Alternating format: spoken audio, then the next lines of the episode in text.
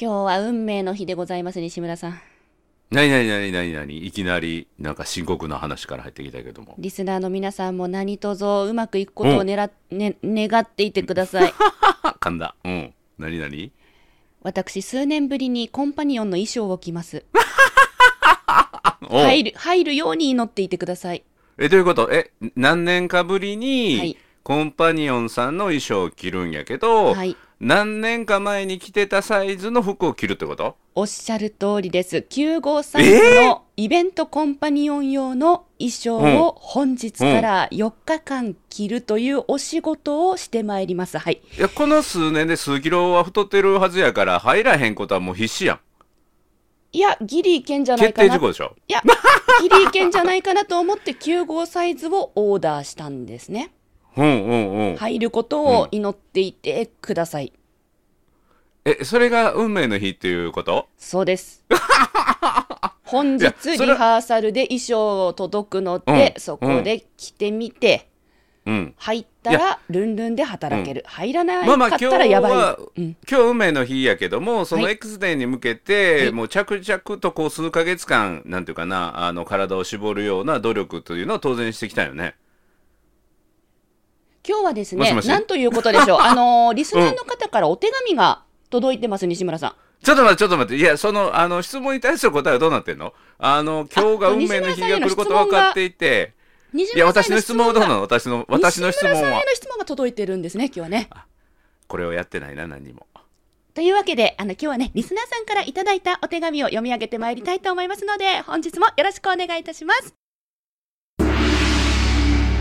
褒めるだけが褒め立つじゃない。日常の中からダイヤの原石を探し光を当てる。褒める達人的生き方を提案する。今日も褒め立つ。こんにちは。なっこも褒める。褒める達人。褒め立つこと西村孝之です。こんにちは。褒め立つビギナー。まるっと空気をつかむ MC の丸山久美子ですこの番組はですね褒め立つって何？と褒め立つに興味を持っていただいた方そして褒め立つ検定は受けたあれ褒め立つの講演会研修を受けたんだけども最近褒め立つご無沙汰だなっていう方に褒め立つを楽しく楽しくお伝えするそういう番組です。西村さん本当にあのリスナーの方からお手紙いただいておりますのでご安心ください。はい、わかりました。それに対して私がまるちゃんがしたようにあの答えないっていう選択肢もあるんでしょうか西村さんはそういうキャラじゃないんで。何卒よろしくお願いいたしますです。わかりました。わかりました。はいというわけで、えーお手紙いただきましてありがとうございます。お名前がねお名前がちょっとわからないんですけれども、はい内容を読み上げさせていただきます。はい。今日褒め質問ですと。苦手な人嫌いな人と褒め立つさんはどう接するのでしょうか？例えば趣味が合わないのに自分の趣味を押し付けてくる人とか。自分のことしか考えない人などです。どうぞよろしくお願いいたしますというご質問をいただきましてありがとうございます。おシンプルですけどもうド直球の質問ですね。とっても分かりやすいように書いてくれましたね。そうそう、はい。苦手な人嫌いな人と褒めたさんどう接するのでしょうか？ええ。趣味が合わないのに自分の趣味を押し付けてくる人とかですね。いらっしゃいますね。いらっしゃいます。えちなみにあごめんなさい。あのこふとした疑問なんですけどね。ほんうん。西村さんってうん。苦手な人とか嫌いな人っているんですか？いないですね。おーっと。はいないんですか？はいあのおさっきの話じゃないけど自分の趣味と合わないっていう人がいるだけであの嫌いな人っていうのは、はい。あのいない。苦手な人っていうのは、まあ、自分にあのある種の感情を起こさせてくれる人っていうそういうあの分類ですね。へえ、はい、はい。さようでございますか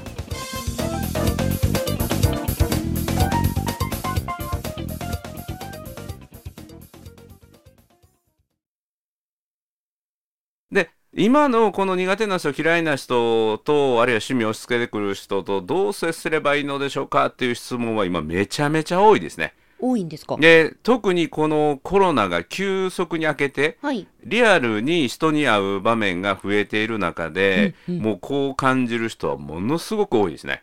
なんででしょうね？あの僕の予想なんですけれども今までのこのコロナってオンラインで、まあ、限られた人とか自分と関係性が近い人とだけリアルで会うんだけどなるほど。あの不特定多数であったりとか、はいい、ろんなこう人とリアルに触れる機会っていうのが本当に少なくなってそうですね。まあ、あの SNS であったりとか、はいあのオンライン上だけでもうこの人合わないなと思ったらもう情報を遮断したりとかね、うんうん。あの合わないように選択するっていう機会を作ることができたんだけども、はい。リアルで会ってるとその話をしてる短い時間だけじゃなくてその前後もずっと一緒にいないといけないから確かに。プチンとズームをね切ってじゃあねプチンって切れないからその前後でどうしてもその人から影響を受けることっていうのもあるし、はい。でそこのコロナの中で、えーそうですねオンラインでいろんな情報収集していると自分に都合のいいとか自分の考え方にもうより強化されるような。あの考え方を広めてくれる見聞の情報の取り方じゃなくて自分の思い込みを強化されるような情報の取り方を無意識にしていることが多いので。だからそれぞれの人がなんとかな偏っていくっていうか、はいはい。専門化されていくっていうかねほう。うんだからもう世の中専門家だらけになってその専門家と専門家の意見の戦わせ合いみたいなへえー形になって合わないなとかね、はい違うなとそういう違和感をもう感じるなんていうかな子供が社会性を身につけるために幼稚園に入って小学校に入って、まあ、社会性を身につけていく砂場で人のしてはいけないものをしてはいけないよっていうね、社会人と必要なことは全て幼稚園で学んだっていう名著が本があるんですけども。うん、借りたものは返しましょうとかね、はい悪いことをしたらすいませんと言いましょうというような、その幼稚園の時に身につけてきた社会性を私たち大人なのに一旦失っているような、そんな状況にもあると思いますね。なるほど。だからこそ、この質問くださった方も今アンテナが立ってお困りなのかもしれないですね。そうそうそう。で片方は尖ってるし、片方は繊細、より繊細になってるし、あの、うんうんそういうことを3年間してこなかったので、はい合わない人と一緒にいる時間が、えー長くなるっていう状況をこの3年間してこなかったので、はい。受ける方の感受性のセンサーも強くなってるし、うんえー送り出しての推しの力も強くなってるのでそういう摩擦っていうのは今ものすごくあると思いますね。なるほど。では、うん。西村さんは苦手な人や嫌いな人は、まあ、いないよっていう回答だったんですけれども、今日はぜひ、うん。そのなんでいないと言えるのか、あ西村さんだったら、らどう考えてるから、その苦手な人、嫌いな人いないのかなどのお話も含めて、ぜひお答えいただきたいです。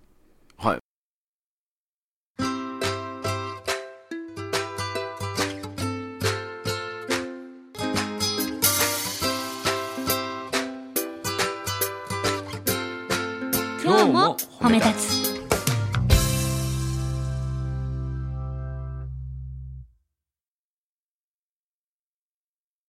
まるちゃんは逆に嫌いな人苦手な人にどう接してるの？ていうかまずははい嫌いな人苦手な人っていうのは、出会う人の何パーセントぐらいいる感じ？もういる前提にしてるけどあ、もういますね。います、います。私の場合は。うん大体出会う人の何パーセントぐらいが苦手だったりとか嫌いに区分される？うーんイベント業界で働いてますと、まあ、1日に10人ぐらいは嫌な人来ますよへね。もう最低でも、最低でもね、最す低でも。ごいわかりやすいわかりやすい。最低でも、はい。はいはいだっていきなり怒鳴られたりしますもん。へえとか、いきなり、なんだこの野郎とかって言われたり、なんか、あと上から下まで舐めるように見られたり、うんうん。いろんな人それはいいやん。いや、やだ、いや、いいやん。やだ、やだ、な、なんなんで私のことをそんな上から下まで、もう一回上まで見て、もう一回顔がどんなもんか確認したみたいな。いやまだいいよそれは。あの後ろ姿だけ見て顔見てあ間違えましたって言われるよりはいいと思うよ。そういう顔見て上から下まで見てくれるしそういう人もいるんですよ、本当に、もう本当に。皆さん、世の中っていろんな人いますよね。うん、だから私は、まあ、お仕事してたら、現場で仕事してたら、1日に10人ぐらいは嫌だなって感じる人はいて、へえで逆にそうじゃない日うん。は、まあ、ほとんど、ほとんどいないですね。めったなことがない限り、人生の中で今、苦手な人、嫌いな人って言われて、うん。1、2、3、う4、ん。うん。5人かな頭のへえと 浮かんだ人は。えその人のことを思い浮かべるとな,、はい。なんて嫌な感情になるの？ムカつく。へえ それってこれって面白いんやけどその人からずっとやられ続けてるってことよね、いやあのもう離れてるんですけど。いや離れてるけどその人のことを思いれ思い出したらムカつくっていうことはムカつく感情はい。を作らされてるだけやられちゃってるよ、あねその代わりは相手はそんなこと全く思ってないからですですです一方的に受け止めてるだけやもんね。そうそうそうそう。で私は勝手に、あのその人のことを嫌なことをお覚えていてで勝手にいつか見返してやろうって思ってるだけです。へえあそれをエネルギーにしてんの？そういうことです。へえすごいすごい。エネルギーできたらいいよね。はい。あのそうしてないと自分が壊れると思ってへえ行き着いた先がこの野郎でしたね。はい、うよく言うのは失恋の最高の復讐ははい、忘れること、へえだからその人の子と思ったらもう胸がなんていうやろ。ああの人に振られちゃったなと思って悲しい気持ちをずっと引きずっているのはまだ相手にやられ続けてる。はいはい。でそうじゃなくて忘れちゃってあそんな人いたねみたいな、はいはい。別れた時そういったら泣いたね。全然覚えてないわみたいなっていうのが一番あの最高の復讐って言われるけどね。そうなんです。まあまあ私の場合はエネルギーに変えさせてもらうことへでー。自分を伸ばせるって分かったのでそうしてます、僕の場合はなんていうんやろ自分の心がざらついたりとか、はい。ムカついたりとかっていうマイナスのエネルギーをなんていうかなあんまり推進力にはしてなくて、感謝だったりとかの方を今は僕の中でエネルギーにしやすいので、幸せそうだ素晴らしい。うん、だからそのマイナスネガティブな感情がっていうか自分の中で起き上がってきた。あ面白いなと思って。このこんだけいろんな人のプラスの部分を探そうと思う自分がなかなか探せてない自分がいるそういう存在にさせてくれる人って貴重やなと思ってええ。コレクションしていくんですよ。コレクション。うん、だからあこの人は自分の趣味を押し付けてくるザウルスやなみたいなね、うん、でこの人はあの角が2本持ってるなとか得意技はあそんなことも知らんの？っていう言葉やなとかね。というふうに分類して観察して分類してしまっていってコレクションにしていくと、はい。あのものすごい楽になる。へえ。面白い。だからあのポケモンを集めるゲームみたいな。ってことですよね、うん、そうあの珍獣発見みたいな。だからまるちゃん力とこうやって、あの一緒に仕事できてるのもまるちゃんが珍獣枠として僕の観察眼を満たしてくれるような行動もあファイティングポーズを取ったとか。はい。ああの一瞬素直になるんやけど1週間経つと忘れるんやなこの人のせいあの習性はみたいなね、はいはいはい、えーそうやってこうだんだんだんだんコレクションされていった。それでも5年3年5年経つと、はい。あの人って変わっていくんだなっていうふうに、はい。あ珍獣さえも変わっていくんだなみたいなね、何その観察をしていくと 珍獣進化物語みたいな。そうそう。だから最初面倒くさい人が今や成長する存在の代名詞になれるっていうね、うん、だから面倒くさい存在こそ伸びしろがあるなっていうことを証明してくれた事例にまた昇華するから。そんな何回も面倒くさい人面倒くさい人って言わなくて大丈夫ですよ。分かってますので 私は面倒くさい人だと思われたからこの番組のうん。MC に採用されたんです、そうそう、ええええそう、ええうん、感情を面倒くさいところに持ってはい。こんがらがってる人やなと思って、はい、うん、皆さんだから、あのね面倒くさい人間って世の中にいますし、うん。その面倒くさい人間も進化してあの珍獣として扱っていただけるようにもなるというお話ですね。いいお話が聞けました。そう。四歩目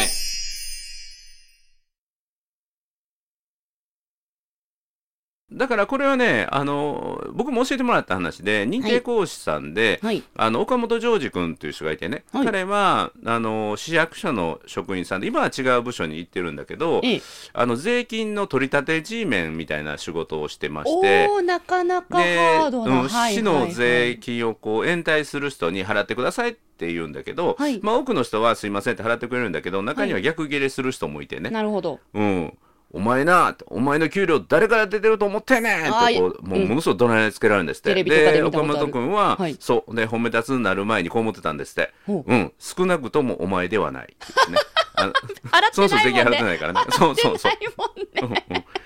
で、いろいろ言われて、今から行くから待っとけとかね。はいはいはい、うん、わかりました、待ってますとか、お前家族おんのか、家行くぞとかね、こういろいろ言うんですって。で、彼は傷つくかどうかは自分で決める。ってうんいうふうに決めた？って言って、で、あはいこういう言葉があるんだなって言って、罵詈雑言ノートっていうのを作って、実際にノートにそう。これは新しいバリ雑言や、新しいパターン。あこれは結構出るパターンやな、みたいなね。はいっていうふうに、あの、さっきの僕のポケモンじゃないけども、その言葉をコレクションして、はいうん。わかりました。私に死ねって言うんですね。あこれ結構きついな。ダメージ大みたいなね感じで、あの、コレクションしていったって言ってましたけどね。ということはね、今日あのー質問をくださった方のお名前を、まあ、A さんだとしましょうか、うんうん。A さんにもぜひ苦手な人嫌いな人と感じる人が言った言葉をコレクションしたりその方々の行動をコレクションするのはいかがでしょうというご提案ですね。そううん、だから趣味合わないのに自分の趣味を押し付けてくるパターンの人だなみたいな、はい。でこの人は何を求めてるんかなとかこの人が喜ぶ褒め言葉って何かなっていうのをちょっとあのいじりに入るみたいなね、おうーん、すごいですね。その趣味っていつ頃からやってるんですかとか、はい。逆に乗っかってみる、はいはい。うん、乗っかってみるとその人のリアクションが生まれてくると、自分はこの人に一方的にやられてるだけじゃなくてはい相手を気持ちよくするという、コントロールではないけれども変化を楽しむ、う。ん、ということができるとちょっとこちらに余裕ができてくるので、なるほどそういう楽しむという意味では、うん。私もやっていることを今思い出しました。うん、どう思うんですか？四歩目。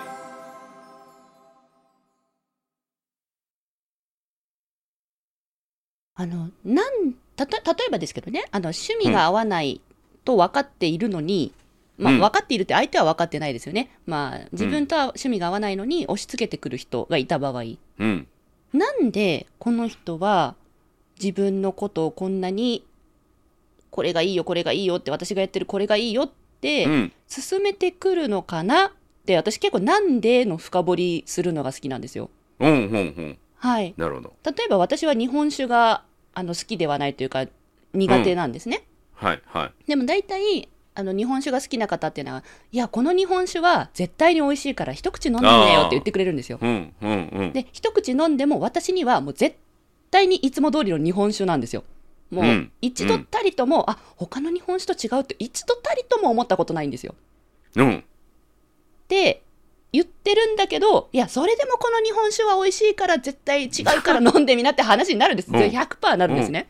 うんうんで、その時になんでこの人は、絶対私は日本酒だと思うよと言ってるにもかかわらず、まだ押してくるんだろうって思ったら、うん。あの、その人がおすすめするものを、あ、てか、なんか人に勧めるとかっていう体験がうん。日々少ないのかもしれないなとか、ああなるほどね。あのーうん。こうやって自分は何が好きって伝えられるような人との会話が少ないのかもしれないなって仮説を立てるんですよ。うんでその仮説からあじゃああお酒以外のおすすめのものを教えてもらおうってちょっとずらしてみて、あいいじゃないですか。あ本当ですか、でちなみうん。におつまみだったら何かおすすめありますか、みたいにそううん食べ物にずらすんですよ。うん。私食べ物のフィールド方危険やけどね。あ危険やけどね。本当ですか？うんうん。私は食べ物のフィールドの方が得意なのでうん。お酒から食べ物にずらすと意外と、うん。あの食べ物の中でおすすめを5パターンぐらい出してもらって1パターンぐらいはヒットするんですね私の中に、うんうんそういうふうにいろいろおすすめのものとかずらしたり聞いていくと、うん。うん。すっごく喋るんですよそういう人って。うんうん。だからあこれは普段話をうん。できる人が少ないのかもしれない、うん。今日は私に対してあの、うん。おしゃべりしたいって思ってくれて、うん。うん。うん今日は心を解放してこの人めちゃくちゃ楽しんでるのかもしれないって思えたら、うん。うん。なんだろう最初は押し付けてくる苦手な人だったんだけど、うん。だんだん可愛く感じてきてうん。だんだんそれがなんか愛おしく感じてくると申しますか いや本当にねそういうあの私の心の変化が訪れるんです。うん、やっぱり食べ物の話をしていると、はい。あの幸福ホルモンが出るから、やっぱり私はあの食べ物の人だったっていうことの結論にもなるんやけどね、まあもう私がね、あのそっちの方が、うん、で餌付けしてくれる人はいい人っていう 違う感じ違うに違うあのなってそうじゃなくくて。そうじゃなくて、うん、酒飲ましてくるやつは悪いやつで、餌付けしてくれる人はいい人っていうね、違いますよ。すごいわかりやすい。これがまた珍獣の特徴として後で記入しとこう。うん、コレクションの とこに書かれる。あとね、あのこれ、それちょっと危険やねって言った理由をここで言うとくね、はい。はいはい。それ何かというと、あの選択肢をずらすっていうか、はい。おすすめしてもらうのをずらすっていうのはものすごくいい判断なんですけども、ええ。あの本当の日本酒好きははい。何をするかというと、はい。あの好きな当てって言われた時点で、自分がもう日本酒ラバーやったら、はい。日本酒に合う当てをバーン並べてくるんですよ。あそうなんです。そうそうそう。でこれに合うのはこれだよ言ってもう一回日本酒を勧められるっていう戻ってくるパターンがあるので。ありますあります。うん、だから例えばあ私ちょっと日本酒は体質的に無理みたい体みたいでって、はい。で何々さんは日本酒飲む前とか前後とか他は何か例えば私ビール好きなんですけどとかはい。なんか好きなんですけど、ビールはどちらとか飲まれるんですかみたいな風に一回ずらして、はい。そのビールに合う食べ物でいうおすすめって何かありますかとあか。あ、上手。うん、僕だけが知ってるとか私だけが知ってるっていうこれはこれとビールに合うんだよねっていうのありますかっていうと、はい。もう私だけが知ってる俺だけが知ってるっていうのあそれしたことないって。これねまたあのそうやって教えてくれる人が男性やったら、はいあのもう本当にねあのイチコロになる言葉で「うわこんなの初めて」とか「へーうん私こんなの食べたことない」とか「それ知らない」っていうそのなんていうかな初めてっていうことにめちゃめちゃ男性は弱いから。うん、そんなん言うともう止まらんぐらい喋り出しますよ。へえ、メモっときますね。これは、うんうんニヤリ。めっちゃ悪い顔になってる。うん。だから、ワンクッション入れて、角度をずらして、日本酒以外の飲み物からの食べ物っていう風にアプローチにすると、その後安心して深掘りできて、はい。相手の気持ちよさも引き出せていいんじゃないかな。4歩目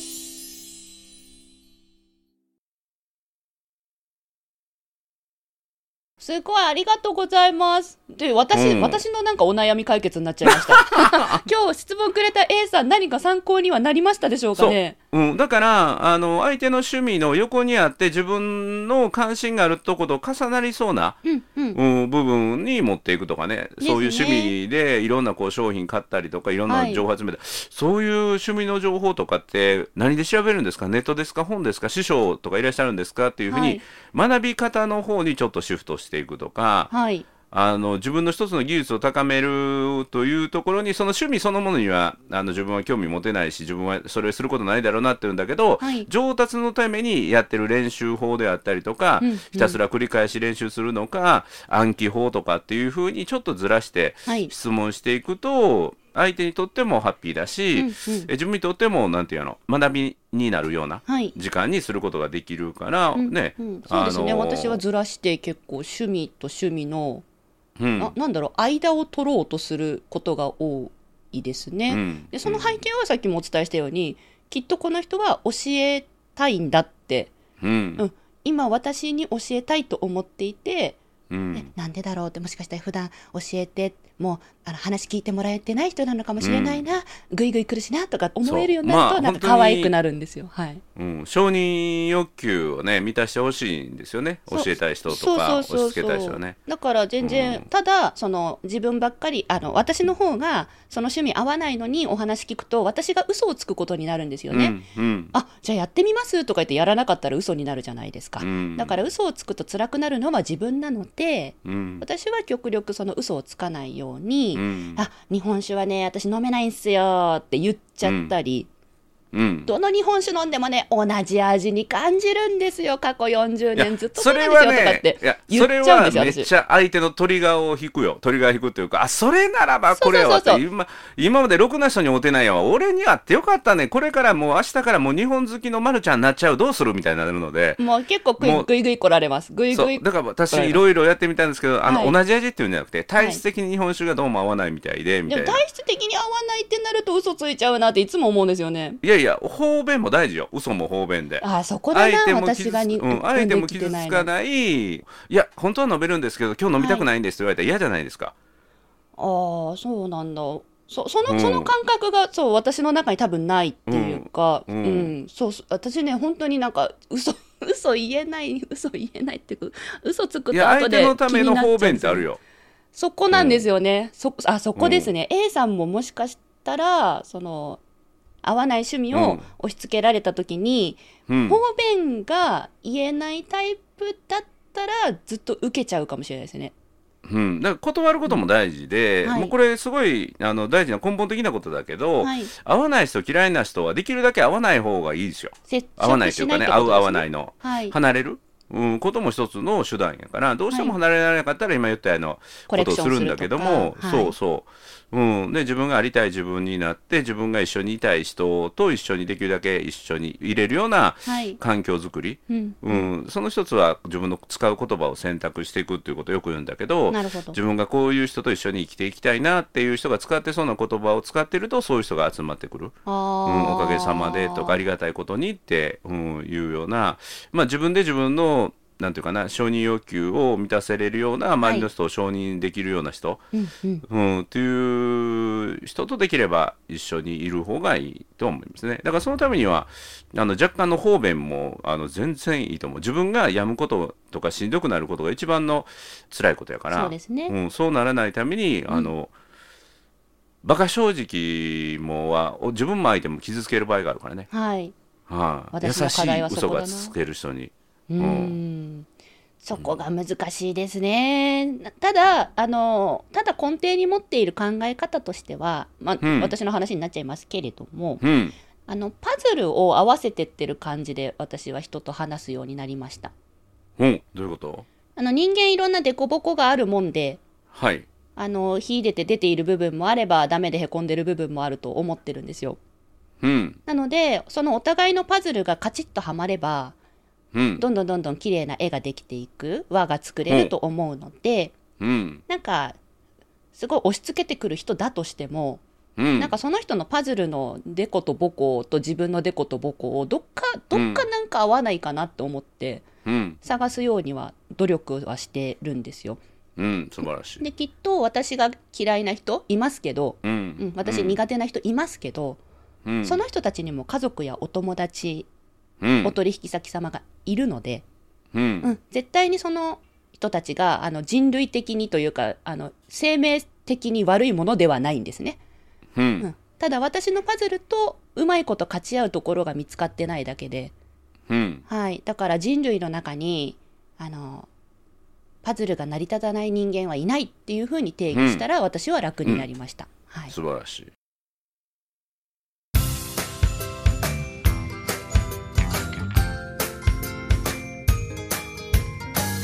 褒めるだけが褒め立つじゃない。今日も褒め立つ。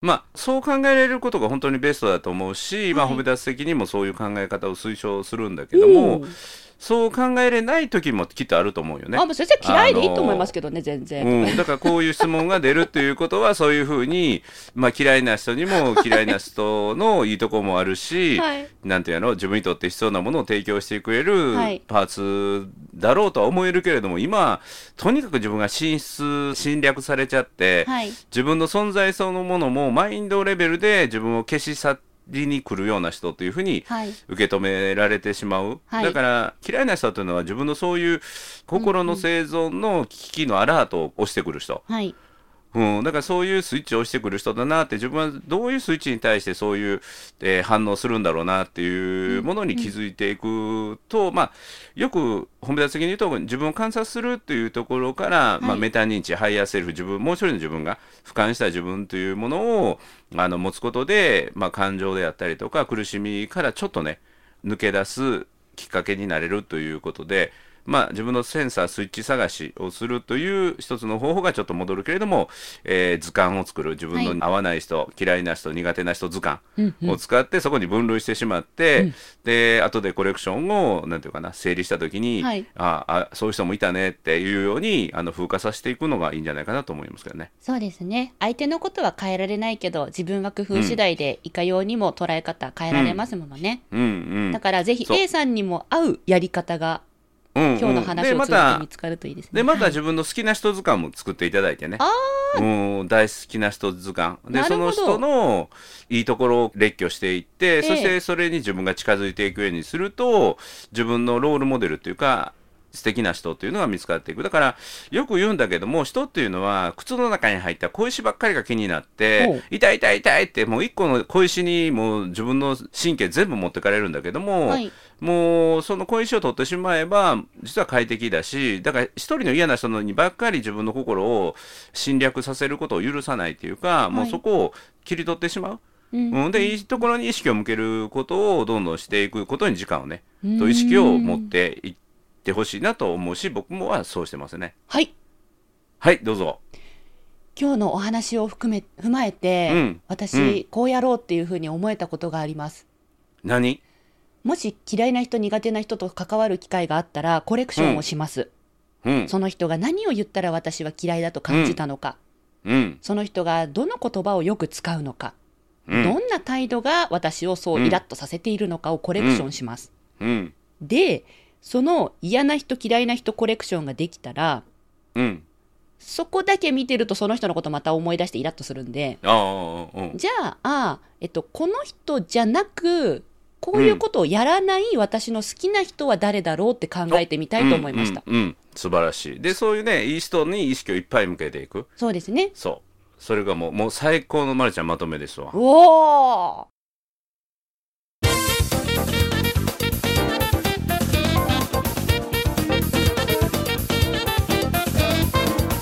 最後に一つアドバイスするともうは自分を守るために、はい。自分の心を守るためにもう相手をもう悪者にして悪いのは相手だってこう思ってしまう。あともう一つ今の時期あるのは、はい。あの気候性頭痛っていうのすごくあるみたいであの今梅雨とか気圧の変化で体調悪くなる人すごく多いんですよ。だから自分のこのうん不機嫌とか、心の余裕のなさは、これは自分のなんて心が弱いんじゃない？はい。天候のせいなんだ気候のせいなんだっていうふうに、うんうん。えー天候気候とか違うもののせいにすると自分すごく心が楽になるから、はい。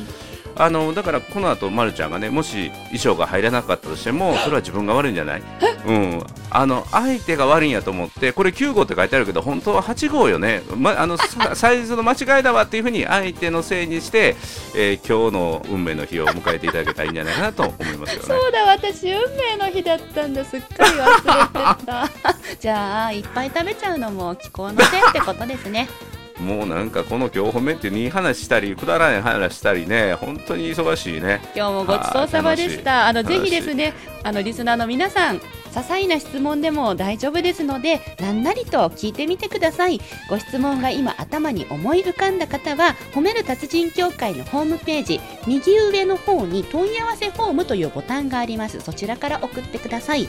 タイトルに、今日褒めへの質問とか、あと何かメッセージを届けたいという方は、今日褒めへのお便りとかでも構いませんので、そのようなタイトルを入れて送っていただけると助かります採用された方には、え番組の特製ステッカーをプレゼントしますので今日ご質問いただいた A さんに我々の特製ステッカーが届くということでよろしいですよね、えーと特別な大きいサイズで私たちのサイン入りの、えーものを送らせていただきます。はい、A さん楽しみにしていてください、はい。ということでなっこも褒める褒める達人褒め立つこと西村孝之と。